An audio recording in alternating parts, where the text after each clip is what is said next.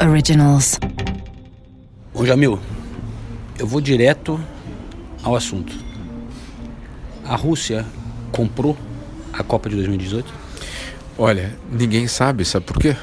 Por quê? Que eles destruíram todos os computadores e todos os arquivos da campanha para 2018. Então, quando a FIFA, primeiro foi a FIFA que foi investigar, que é uma piada, mas enfim, quando a FIFA foi investigar, o que aconteceu foi que justamente eles descobriram que os computadores, primeiro, tinham sido levados da sede da, da, da organização, basicamente, para um galpão. Aí pediram para ir no galpão. Quando chegaram no galpão, a informação era de que os computadores já tinham sido destruídos. Aí eles falaram, bom, mas e para recuperar os e-mails? Porque o que eles queriam, obviamente, eram os e-mails que estavam dentro desse, desses computadores. E eles falaram que, infelizmente, não dava mais para recuperar nenhum desses e-mails. Então, para a FIFA, como não tem um arquivo, não tem evidência. E aí ficou nisso? Ficou nisso, ficou absolutamente nisso. ESPN e Deezer apresentam Correspondentes na Rússia, com João Castelo Branco e Ulisses Neto.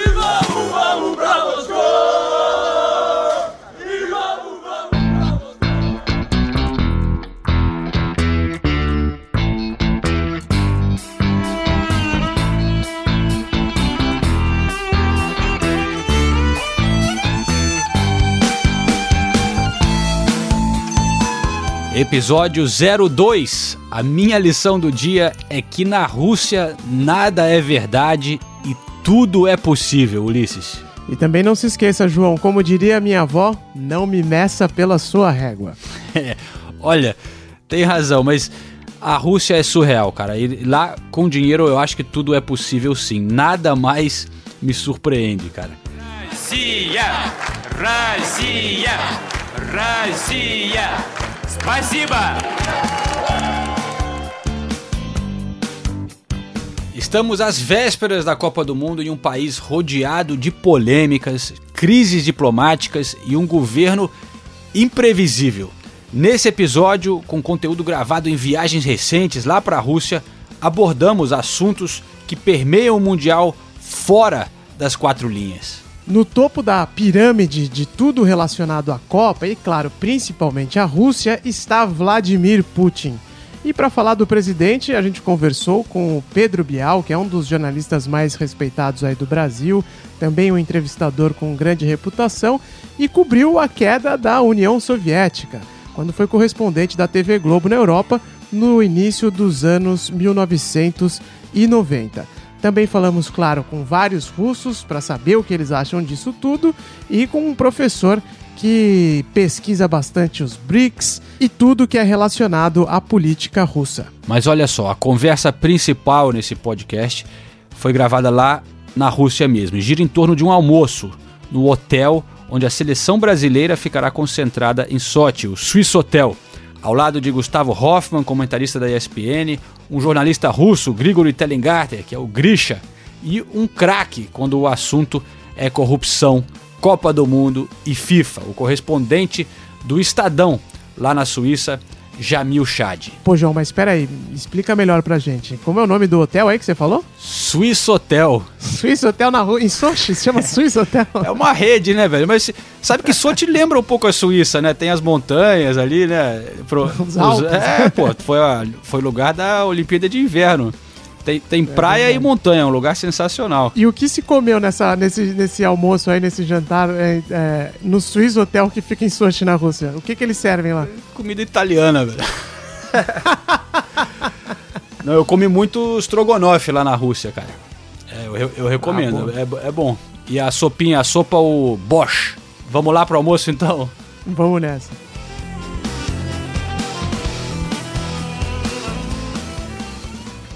É, internamente, é, muitos casos também de, de corrupção, principalmente ligados aos estádios. É, como que você vê isso? Já, já, já é meio que um outro padrão FIFA também de, de, de Copas. É, é outro padrão FIFA de Copas. A gente tinha achado que a nossa Copa tinha sido é, a Copa das Copas, mas aparentemente a gente vai ficar em segundo lugar, ou até terceiro, porque o Qatar está vindo por aí. Né?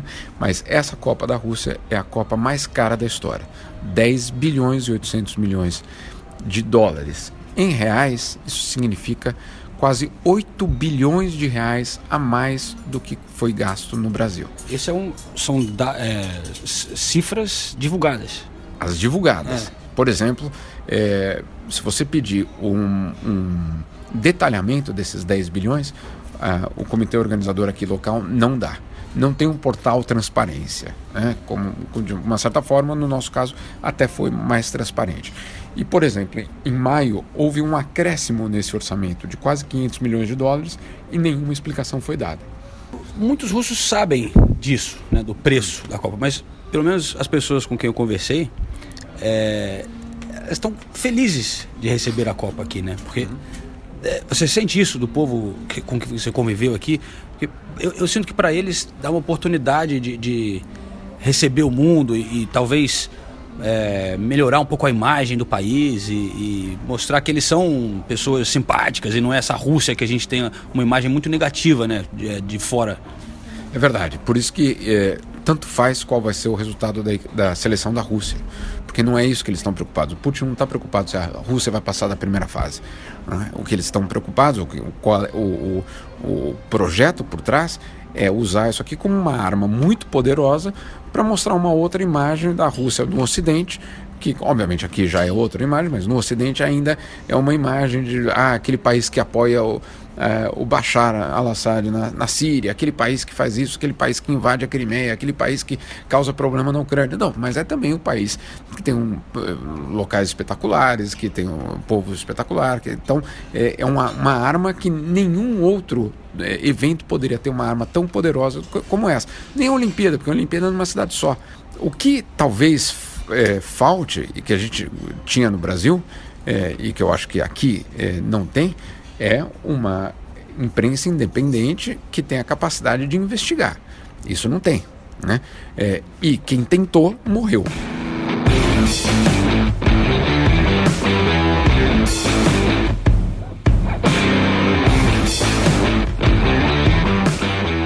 É, João, e não faz tanto tempo, né? Acho que questão de mais ou menos uns 10 anos que o próprio governo russo, né, encabeçado pelo Putin, começou até a investir eh, em canais de televisão, em, eh, melhor dizendo, meios de comunicação, incluindo um canal de televisão, para levar a posição russa e se contrapor né, ao que é divulgado pelo Ocidente através do, do Russia Today, né, que hoje em dia acho que eles chamam só de RT, que é um canal de televisão que muitos países contestam, chamam até de, de, de, máquina de propaganda do governo Putin, mas também a gente não pode perder de contexto que esses grandes canais, todos eles defendem algum interesse, né? A BBC é, assim, não vai se, se opor ao, ao, ao a, a, política externa britânica. A CNN tem também é, laços aí que defendem o governo americano. Todos eles, de uma certa forma, têm algum interesse por trás, né? embora uns sejam mais abertos que os outros. Sem dúvida. É que eu acho que, com em referência a todas essas questões da Rússia, é que para gente que observa, é, às vezes é muito mais escancarado é, na nossa visão quando você vê, por exemplo, você citou essa televisão russa, a Russia Today, é, quando talvez a, as TVs como a BBC é uma coisa mais sutil, mas eu concordo com você que cada um sim defende, defende um ponto de vista. Mas a grande diferença com a Rússia também é que dentro da Rússia, é, toda a imprensa, né, as televisões são controladas, passam por uma fiscalização do Kremlin, do governo. Então, realmente, é, eles têm um, um controle muito forte do que as pessoas podem ver. Claro que hoje em dia com a internet e tudo, você tem um pouco mais de acesso, mas mesmo a internet eles tentam é, restringir bastante o, o, acesso que você tem, né? E, e, e falando nisso, na, na, Rússia chegar em outros, alcançar outros países através desse canal de televisão, o Russia Today, que eles investem muito, né? Teve também, né, toda a, a os casos de manipulação por parte de é, dos russos, né, em termos de mexer com a eleição americana, com a, o próprio Brexit, né?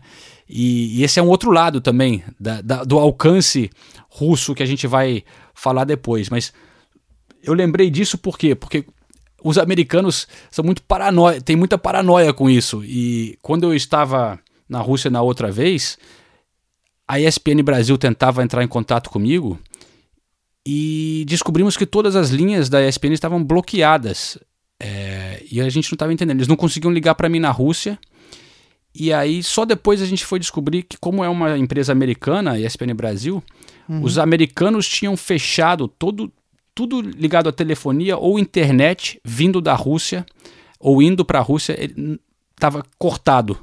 E, enfim, mostra o, o, nível da paranoia, né? E da, com, com essa coisa dos russos manipularem é, tecnologia, hackear. É realmente uma coisa impressionante o nível é, que está chegando essa situação com a Rússia, né? essa, essa guerra fria que a gente encontra no momento, Ulisses. Estavam fazendo igual o Obama fez com o celular da Dilma e da Merkel, né? Estavam só na escuta ali. É, é isso aí, Ulisses. Mas para a gente botar em contexto um pouco é, da situação histórica, né? De, de onde a Rússia se encontra hoje, né? É, vale lembrar que quando acabou o comunismo, não, não faz muito tempo, acabou junto à União Soviética, a Rússia começou a se abrir para o mundo, né, mergulhando de cabeça no sistema capitalista e tal, só que é, abriram o mercado, né, muita gente achou que iam se abrir de uma maneira completa, é, democraticamente também, só que não foi assim como muitos poderiam esperar, porque a Rússia é bem diferente. O Putin, que assumiu está já no comando, é, de certa forma, há cerca de 20 anos, tinha outras ideias de como liderar o país e tentar manter o país juntos. Então, para levar essa conversa em diante, vamos chamar o Pedro Bial, que vivenciou em pessoa é, esse fim do comunismo, né? primeiro com a queda do Muro de Berlim em 89 e depois lá na União Soviética em 91. Todo mundo já estava cansado do, do, do, do, comunismo. As pessoas já estavam querendo se abrir para o mundo, né? Ah, não aguentavam mais 70 anos de tirania, né? Tirania. E, e o, o Gorbachev fez o contrário do que o, o Deng Xiaoping fez na China. Na China, ele, eles abriram a economia e mantiveram o Partido Único, manteve o, o, a, a, política e a, e a, liberdade de informação estritamente é, controlada. No, na Rússia, o Gorbachev manteve a economia centralizada, fechada, e abriu, a, deu liberdade de expressão. Quando ele fez isso, os russos começaram a descobrir a verdadeira história da União Soviética e não aquela da propaganda oficial. E aí acabou, desmoralizou o poder. O governo ficou... bastou a liberdade de expressão para derrubar o poder e desmoralizar. Ninguém mais acreditava naquilo. E era um, um regime é, corrupto e, e mentiroso e fracassado.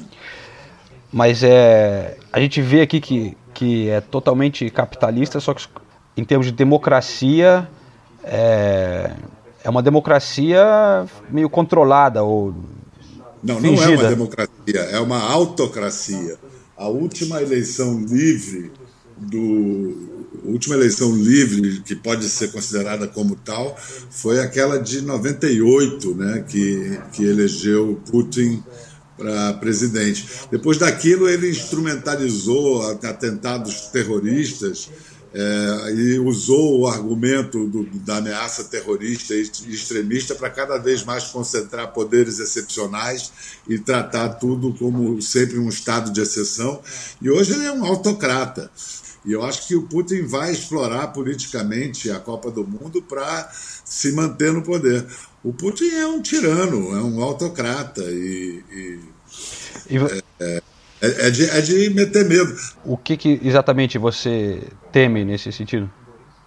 Ah, ele quer exportar esse modelo para outros países, ele consegue. Ele agora teve uma intervenção na Síria, é, ele exportou esse modelo de governo para a Turquia, o Erdogan, a gente pode é, considerá-lo um, um, aliado e, e, que, e, que, governa no modelo do Putin. É, é, é um, é um, a gente está vivendo tempos em que até o presidente americano é, elogia esse modo de governar é, autocrata do, do Putin. Então a gente vive é, um, um, momento histórico perigosamente parecido, assustadoramente parecido com os anos 30, onde, estava se gestando o ovo da serpente de, de, de sistemas totalitários é, e, a, e, a, democracia desmoralizada. Ah, e aí você tem, depois de uma Olimpíada em 2008, em que a China demonstrou para o mundo a beleza de seu sistema ditatorial e a sua, e a sua capacidade de produzir riqueza e aquele. Eu me lembro daquela. Você estava lá também, aquela cerimônia de abertura bélica, com o hino nacional, com militares cantando o hino nacional. Agora a gente vai ter mais um, uma demonstração de força de um, de um regime, é, ecos de Berlim 36. Né? Então, você meio que está dizendo que a Copa é uma estratégia do Putin, meio que um brinquedo do Putin, uma, uma forma de propaganda para ele. É, vou, vou... Pode sair pela culatra, nunca ah. se sabe, mas sem dúvida ele vai querer mostrar que beleza que é a Rússia dele, que, que lindo que é. Mas você sabe, João, você sabe que para ir para aí você teve que tirar um visto, que você teve que apresentar é, é, atestado de, de HIV negativo, que você não tem HIV positivo.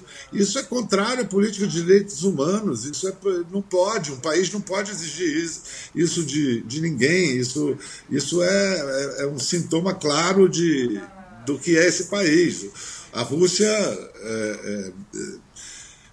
é, é, oficialmente, institucionalmente homofóbica, é, é um, a gente vai saber disso tudo. O momento em que um, um, país quer fazer uma demonstração de virtudes e força para o mundo e se abre numa Copa do Mundo, ele mostra isso tudo, mas, mas também vai estar cheio de jornalista estrangeiro aí querendo ver tudo e querendo mostrar tudo. Então também vai mostrar as suas contradições. Vamos ver o que vai aparecer. É, eu adoro a Rússia e o povo russo. Eu estou falando é, com todo o respeito, como eu falaria também do Brasil. A gente tem que. É, não, não pode ter medo da verdade. Mas só para fechar, Pedro. É, eu sei que você está tentando. Você gostaria de entrevistar o Putin né, para o seu programa. É, uhum se você conseguisse, assim, o, o que que você gostaria, o que que você teria coragem de perguntar para ele? Rapaz, eu, eu, eu, primeiro, eu, acho que eu, tocaria em todos os assuntos tentando é, apresentá-los de uma maneira não agressiva. Eu acho que eu falaria de tudo isso que a gente está falando aqui, mas naquela maneira mais educada possível. É, em outras palavras, ou quer dizer, nas palavras mais eh, educadas, eu queria perguntar para ele aonde que ele quer chegar. Até onde ele quer chegar.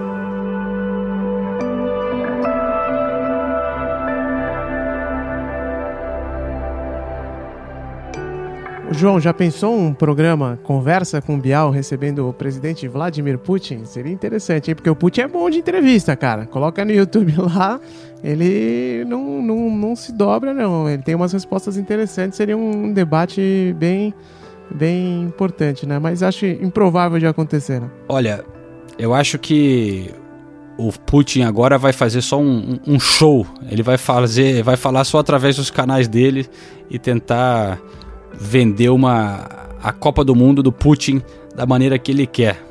Bom, quem tem uma posição bem distinta de tudo isso que a gente ouviu até agora é o professor Fabiano Miunichuk, professor de Relações Internacionais da Escola Superior de Propaganda e Marketing Sul, a ESPM. Ele mora lá em Porto Alegre, mas tem várias linhas de pesquisa em relação aos BRICS, a política na Rússia, já esteve no país várias vezes, e ele começa falando sobre como a gente tem que entender também esse apoio todo que a Rússia dá ao presidente Vladimir Putin e que é preciso considerar que o país é bem educado, tem um nível de escolarização que a gente não está nem acostumado a ver aí no Brasil, por exemplo. A sociedade russa, pelo legado que foi deixado pela União Soviética, ela é uma das sociedades mais instruídas. As pessoas são muito educadas, as pessoas têm um pensamento crítico bastante é, é, exacerbado. É muito comum quando você anda por Moscou, por São Petersburgo, você está no metrô e tudo, 80% das pessoas estão lendo. Você vê livros assim o tempo todo, lendo livros e, e discutindo. Os russos adoram um bom debate político, de ideias e tudo. Muitas vezes os russos até radicais nas suas posições. É, e é muito estranho que no Ocidente a gente olha para os 150 milhões de habitantes da Rússia e acredita que 75% deles votam no Putin para que o Putin vá ter um quarto mandato e fique mais de 20 anos no poder porque eles estão sendo manipulados pelo governo da Rússia. Essa é uma, é, é, é uma, uma, coisa que me intriga. Sempre assim, tudo bem, você falar, por exemplo, de países é, que são países que têm um nível educacional péssimo, que são países que têm uma distribuição de renda horrível, e que você acredita que o Estado é tão poderoso a ponto de manipular a opinião pública e direcionar o voto das pessoas, ou mesmo países que você não tenha eleições, não tenha grupos de oposição, ou não tenha inserção de, de mídias ocidentais e tudo mais, aí tudo bem, aí eu até entendo que você possa acreditar nessa teoria da conspiração. Agora, na sociedade russa, quando você viaja para a Rússia, conversa com os russos, os russos são críticos em relação ao Putin em vários aspectos, mas eles são favoráveis ao Putin em outros aspectos, e eles botam isso na balança e optam por manter o Putin no poder. Essa é uma coisa que foge do olhar ocidental por conta de uma visão maniqueísta que nós temos de acreditar que, como muitas vezes o Putin se opõe aos interesses dos, dos, das referências que nós temos no Ocidente, Estados Unidos, como referência de liberdade, democracia, poderio econômico, ou mesmo a Europa Ocidental, de que porque ele se põe contra algumas coisas do Ocidente, ele é completamente antítese do Ocidente. Aí nós falamos, ah, então o Putin é um ditador, a Rússia é um regime fechado. Não, não é. A gente vê debate público na Rússia, a gente vê grupos de oposição na Rússia, por isso que eu não gosto, eu sinto muito incômodo quando eu vejo né, as pessoas argumentando no Ocidente chamando a Rússia de uma ditadura. Nem os acadêmicos mais renomados dos Estados Unidos que são próximos do Departamento de Estado têm muita dificuldade em falar isso, porque isso soa muito mais como propaganda política do que propriamente como análise. É claro que não é uma democracia liberal representativa como nós temos nos Estados Unidos ou na Europa. Também nem poderia ser, né? Os russos passaram dos, dos, dos dois mil e tantos anos de história, eles só estão tendo um período de experiência de democracia liberal depois da década de 90.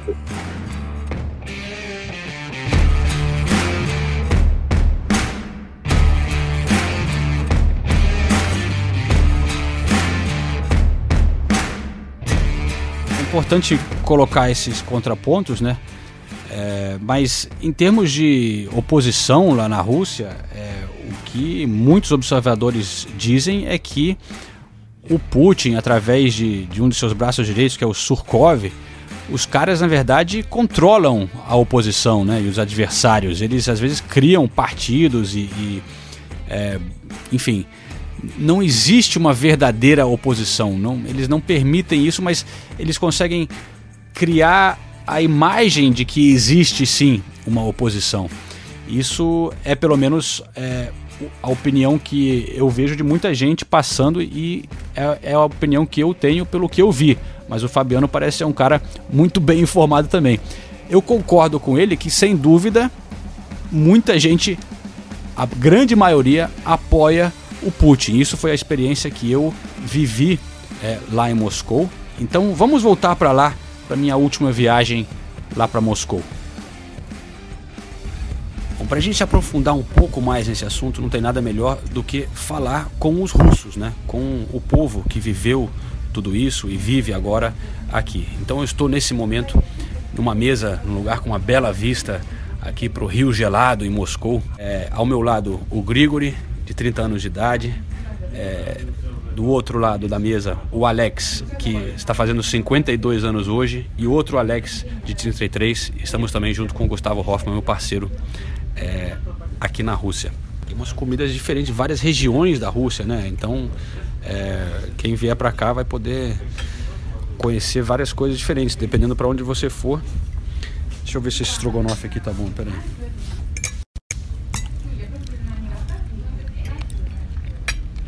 Hum, sensacional estrogonofe. What do you think of Vladimir Putin? Of course, I like it. You like Yes. It's uh, very... uh, м, в общем, это очень серьезный Ele человек. gosta, который- ele quer, eh, ele tem eh, boa saúde eh, para Putin e eh, ele faz muito para o país. Ele não eh, perdeu o país, que pode eh, quebrar eh, para diferentes terras, Regiões. eh, regiões durante os 90, anos 90. O povo está muito eh, com ele, está apoiando ele eh, e eu, eu, como russo, eu não gosto de Putin, mas eu posso dizer que sim, é verdade. Acho que a maioria das pessoas, acho que 80 pode ser pode ser um pouco menos do que 80, mas a maioria, sem dúvida, está com Putin, votando pelo Putin na- nas eleições. E isso é verdade, é assim. World Cup in Russia. Good or bad? Ну, конечно же, it's very important event and uh, our É um sports evento life in muito Russia. importante para a vida esportiva da Rússia. Estamos preparando uma grande infraestrutura com estádios, hotéis e outras coisas. Many stadiums and uh, hotels and other things. Uh, I think it's very important for popular Russian life. Também é importante para mostrar a vida na Rússia para o resto do mundo, mostrar para as pessoas que não somos tão ruins quanto acham por aí, principalmente os americanos. uh, that we are not uh, so bad as uh, thinks most people in the world. As uh, American uh, SME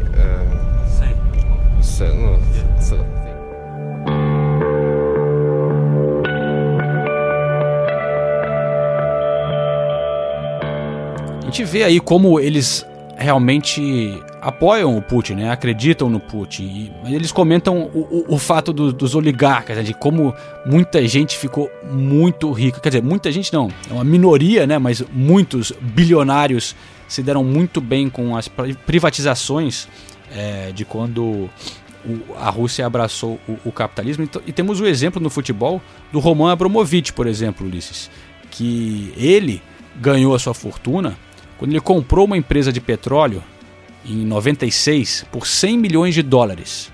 E depois foi um, e olha, foi um preço muito camarada porque a quantidade de petróleo que tem lá na Rússia não é brincadeira. Pouco tempo depois, menos de 10 anos depois, ele vendeu por 13 bilhões essa empresa de volta para o Estado. Né? O que, que você vai dizer?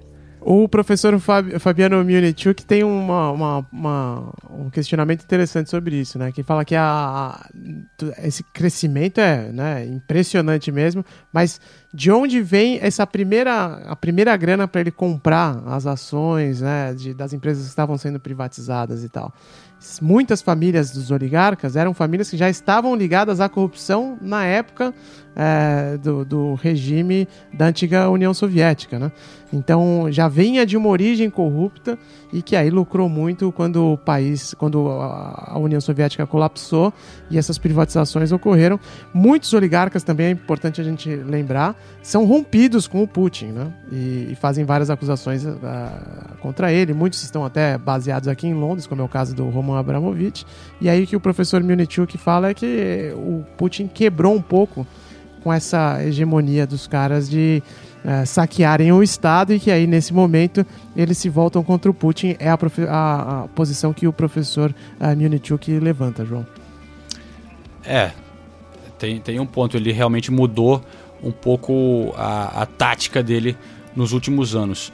Mas, é, Ulisses, a gente ouviu eu conversando com uns caras ali que eram. É, um era segurança, outro era um, um motorista e tal, uns caras um pouco mais velhos, assim, que viveram né, os tempos de comunismo. E então eu acho que para eles é, hoje em dia é tão diferente, a vida com tantas mais possibilidades abertas que eu entendo um pouco é, esse amor pelo Putin, né? Porque realmente ele representa essa mudança, né? É, de certa forma, porque ele, o país deu um, um crescimento muito forte, né? Mas eu, eu fiquei, eu tava curioso assim com a galera mais jovem, o pessoal que olha na internet, consegue fugir um pouco dessa propaganda interna do país. Então o Grisha, que a gente já é, mencionou antes, é um cara é um cara assim, um cara jovem, inteligente, aberto para o mundo, tem contato com várias pessoas fora, não viveu os, os tempos comunistas, né? Então eu peguei ele de lado depois do restaurante para ver é, se ele não pensa realmente um pouco diferente dessa galera. Então, Grisha, é, você estava falando no restaurante, né, que realmente muita gente apoia o Putin, né? É verdade. É, e, e, mas existe assim, galera mais jovem que, que tem uma outra, um outro pensamento? Você faz parte dessa oposição, dessa juventude, hum. assim? Não? Sim, uh, sem dúvida existe e eu estou uh, part, uh, parte deste, deste juventude que não apoia Putin, mas eu não apoio, nunca votei pelo Putin, mas eu posso também dizer que existe lados bons e lados não bons. Posso falar com você tudo que eu penso, posso trabalhar no mundo do futebol porque eu amo este mundo. Eu não apoio Putin, mas uh, eu não posso dizer que é uh, absolutamente evil. evil. mal. mal. absolutamente mal. Não é assim. A maioria dos meus amigos uh, não se interessa em política. Eles têm algum trabalho, eles têm algumas coisas para divertir, diferentes coisas. Uh, alguém gosta de música, outro gosta de outra coisa. E não todo mundo fala sobre política, mas entre os jovens, na maioria, acho que se Putin e o governo em geral está criticado, está criticado por uh, corrupção em geral, não por uh, Olimpíada ou Mundial ou destas coisas. Olha, João, é claro que a gente não vai ter a pretensão de dizer que conhece a Rússia, né? Eu estive lá só duas vezes em duas cidades e um país que é gigantesco, né?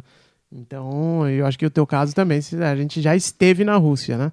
Mas um ponto, e ouvindo até o Grisha falar, é importante é que dessas poucas experiências que a gente teve no país, e eu imagino que no seu caso seja a mesma coisa, elas foram muito interessantes, né? E a, e, e a gente, eu pelo menos, quando cheguei lá, saí com uma impressão totalmente diferente. E o professor Fabiano Minuchuk fala muito sobre isso, né? Primeiro que a gente precisa manter em mente que a Copa não é só do Putin, né? A Copa é da Rússia. Por mais que os líderes políticos sempre tentam é, capitalizar esses grandes eventos, nem sempre dá certo. A Dilma Rousseff, por exemplo, era presidente do Brasil quando ocorreu a Copa de 2014 e a gente viu o que, que deu. Né? Então, o, o, Jacob Zuma era o presidente da Copa na África do Sul é, quando a, ocorreu o Mundial de 2010. E ele também é, teve vários escândalos lá, acabou caindo numa situação bem melancólica como a da Dilma. Então, é, não dá para associar diretamente com o Putin, é muito mais do que isso. E o professor Milnichuk termina falando sobre como a Rússia, às vezes, é um país que por não ser tão compreendido pelo Ocidente, pelos outros países, acaba sendo demonizada e que não é bem assim que funciona a coisa. Bem ou mal, é um legado que não é um legado do governo, mas é um legado do Estado.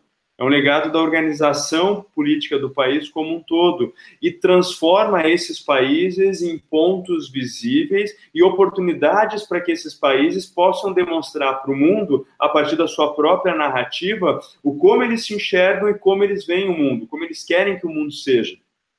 E geralmente, no caso da Rússia especificamente, né, quando você tem é, a imprensa toda sempre transmitindo notícias ruins da Rússia, se você é um turista brasileiro e for para a Rússia para participar da, da Copa do Mundo, ou se você é um turista europeu e foi para a Rússia para participar das Olimpíadas de Inverno, você vai se chocar com o que é a Rússia de verdade. É completamente diferente. É, é, é, e é algo assim, e é algo, e aí você pensa, ah, o russo, todo russo é mal educado, todo russo é grosso, não tem não. Os russos, eles é óbvio, como em todas as sociedades, tem os caras que são mal educados, tem os caras que são gentis, tem os caras que são legais, pessoas que são chatas, né?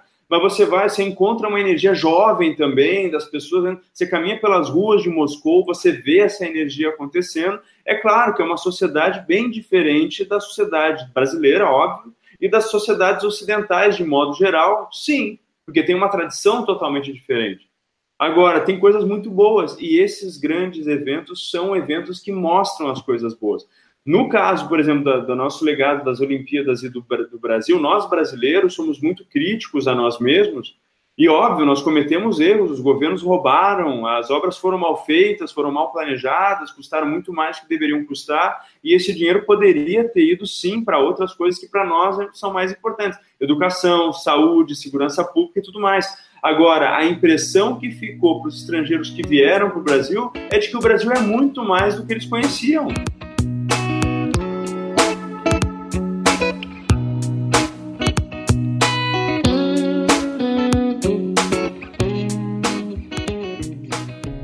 Uma coisa para mim que tem sido é, fundamental nessa experiência aqui na, na Rússia, Hoffman, é que antes de vir para cá, eu acho que agora eu me considero um pouco cínico.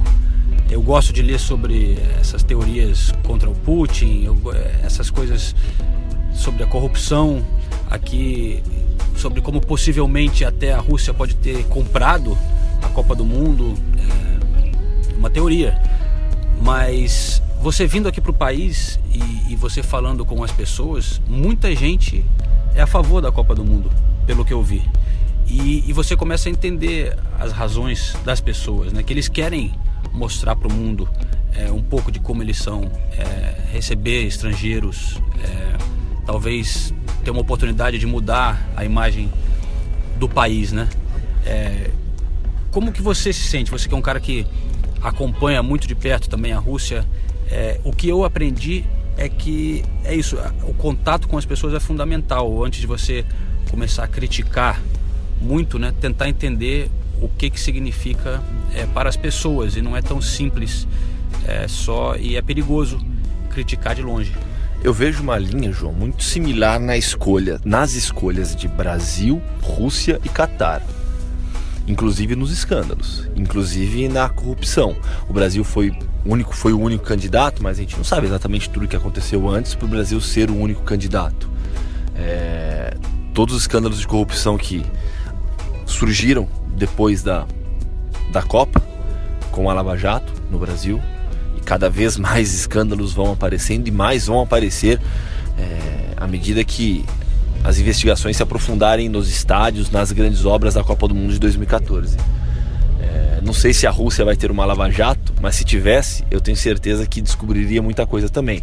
Aqui há um escândalo de um estádio, uma vergonha, maior que qualquer estádio brasileiro, que é o Krestovsk de São Petersburgo, que levou 10 anos para ficar pronto. Imagina o quanto foi é, investido, desviado nessa, nessa obra.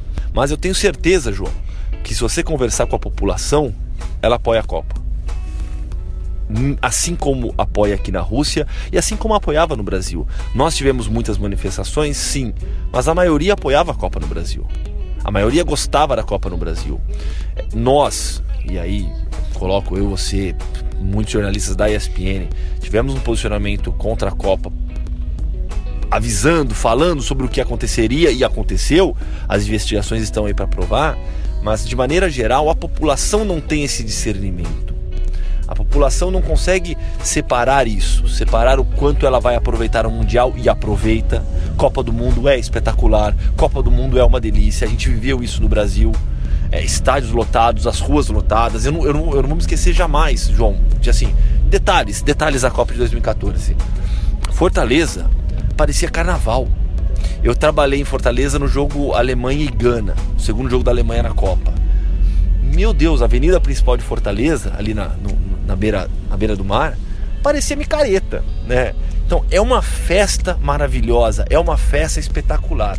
Uma pena que ela venha acompanhada desses males, que são corrupção, é, roubo, é, desvio de dinheiro. É uma pena, mas é uma, é uma festa espetacular.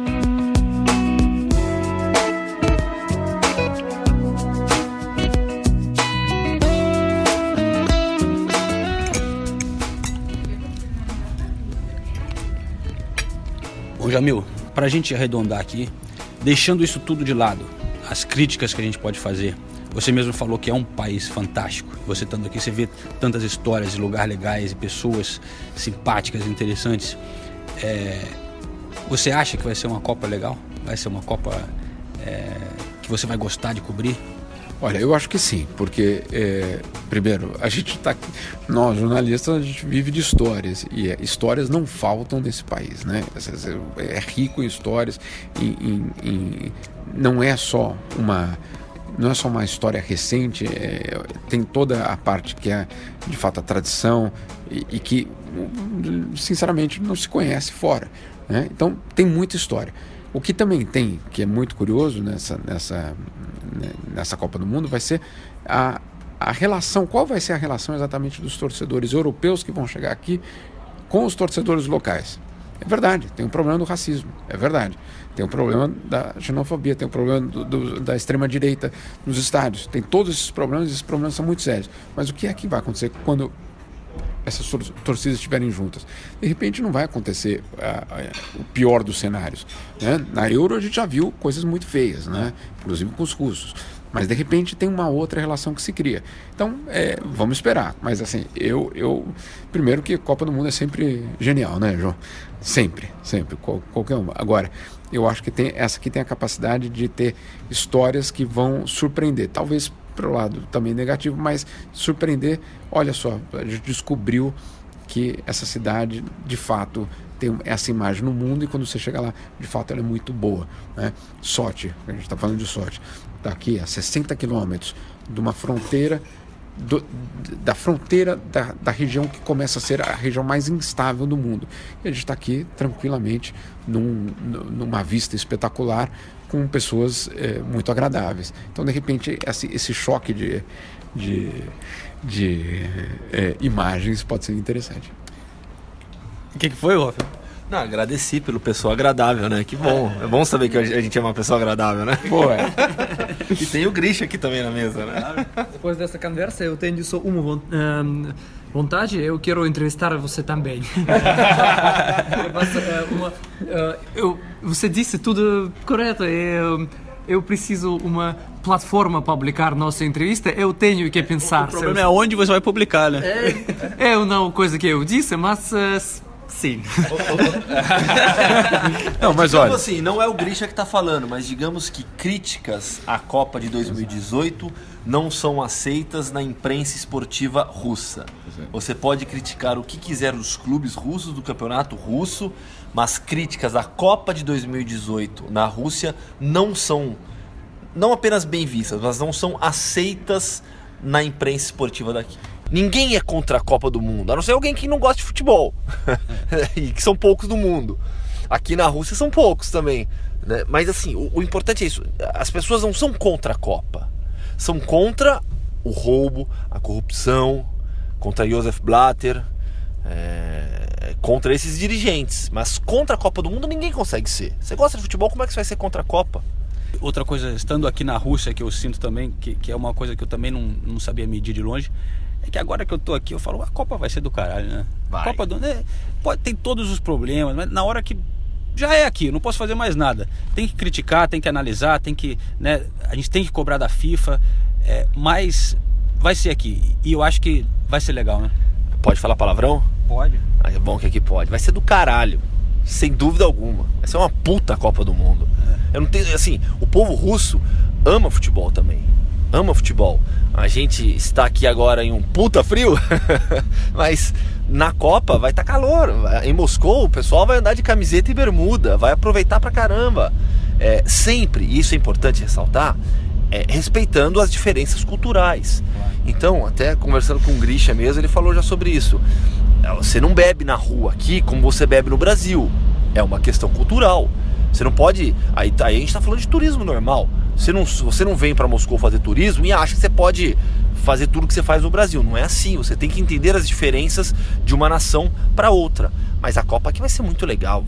Moscou, São Petersburgo, cidades como Samara, é, onde fica é, todo o centro espacial da Rússia, Kazan, uma cidade de maioria islâmica, Kaliningrado, um esclave russo no continente europeu, Sochi, uma, um balneário, um destino turístico de verão para os russos, onde a seleção brasileira vai ficar. Então, assim, tem muita atração, vai ser muito legal.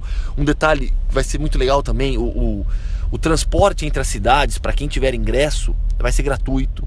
Então você vai poder sair daqui e para de Moscou e ir para São Petersburgo de trem, não vai pagar, vai, vai ser uma experiência muito, muito legal, com certeza.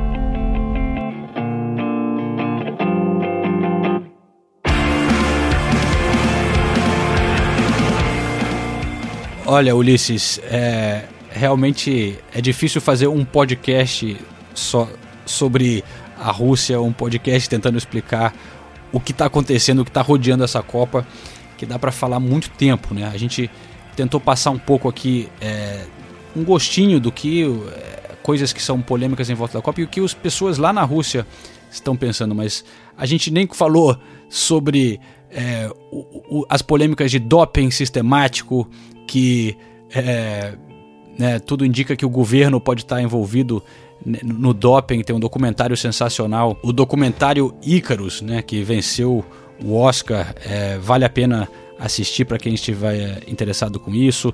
A gente falou pouco da discriminação no país, a coisa do racismo, é, a homofobia, é, a intolerância que existe. E claro, a FIFA está tentando tomar medidas com isso, mas você pode argumentar que se a FIFA estivesse realmente preocupada com isso, não escolheria a Rússia e o Catar como lugar para sediar, né? É... Mas enfim, sobre a homofobia que a gente também não falou muito, eu vi o UOL fez um documentário legal que chama O Outro Lado, vale a pena é, conferir é, para quem não conferiu. E, e, tantas outras coisas, né, Ulisses? A, a crise diplomática que está tendo com a Inglaterra, do, o, o, envenenamento que, que pode ter acontecido aqui, que está criando uma crise enorme, né? É, não, sem dúvida. Assunto para discutir sobre a Rússia é o que não falta. O importante é, é como a gente tentou mostrar para vocês durante o podcast, é manter sempre a cabeça aberta para analisar todo o contexto e tentar entender, tirar uma conclusão do que está acontecendo, por mais difícil que seja, João. A gente tem mais um trecho da conversa com o Pedro Bial. Para quem quiser escutar, está exclusivo no aplicativo Deezer é, o Bial falando da experiência dele como correspondente quando ele chegou para cobrir né, o fim da União Soviética. Uma história muito legal. Ele acabou sendo um dos poucos jornalistas no país naquela época, provavelmente o único brasileiro que conseguiu entrar. E então a gente segue essa conversa lá. É uma história bem interessante que vale a pena conferir. É verdade, João. Tá lá na Deezer a continuação do programa de hoje, exclusivo. E é realmente eu, quando eu ouvi a primeira vez, fiquei surpreso pela, pela roubada que o, que o Biel entrou e no final das contas, óbvio, né, para a carreira dele jornalisticamente foi espetacular. E também nesse episódio extra na Deezer, você vai ouvir uma avaliação do professor Fabiano Munichuk sobre o porquê o Putin também tem tanta, uh, tanta aprovação lá na Rússia, né? Por que os russos apoiam tanto o presidente deles? Qual foi o contexto em que ele chegou ao poder e como ele conseguiu capitalizar isso tudo, né? Então vai te dar uma outra perspectiva também sobre esse aspecto, porque João, quando eu estive na Rússia pela última vez, voltei para casa comprando uma caneca e uma camiseta que era o Putin cavalgando um urso numa barraquinha que vendia que vendia memorabilia, não, souvenirs, souvenirs do presidente deles, algo que eu achei surreal. Falei, não, vou ter que comprar isso porque você não vê, né, ah, os barraquinha de souvenir vendendo vendendo lembrancinha com a cara do presidente. Isso foi muito surreal para mim. É, é, sensacional a imagem que, que ele consegue ter lá na Rússia, né? Mas. Como Cavalgando gente... urso sem camisa, João. Imagina sem a foto. muito bom, cara. em cima do urso, né, cara? E as velhinhas adoram, né, cara? É, todo mundo quer, é, todo mundo quer que a filha case com, com, com um cara como Putin. Um tipo como Putin. É. Mas, porra, a gente fica falando do cara. E, e os nossos políticos falam, não falam mentira, mentira não? Eita, Ei? nem brinca, né? né? Mas enfim, deixamos por aí. Espero que vocês tenham curtido mais um episódio do Correspondentes na Rússia. A gente volta em breve. Valeu, pessoal. Até mais.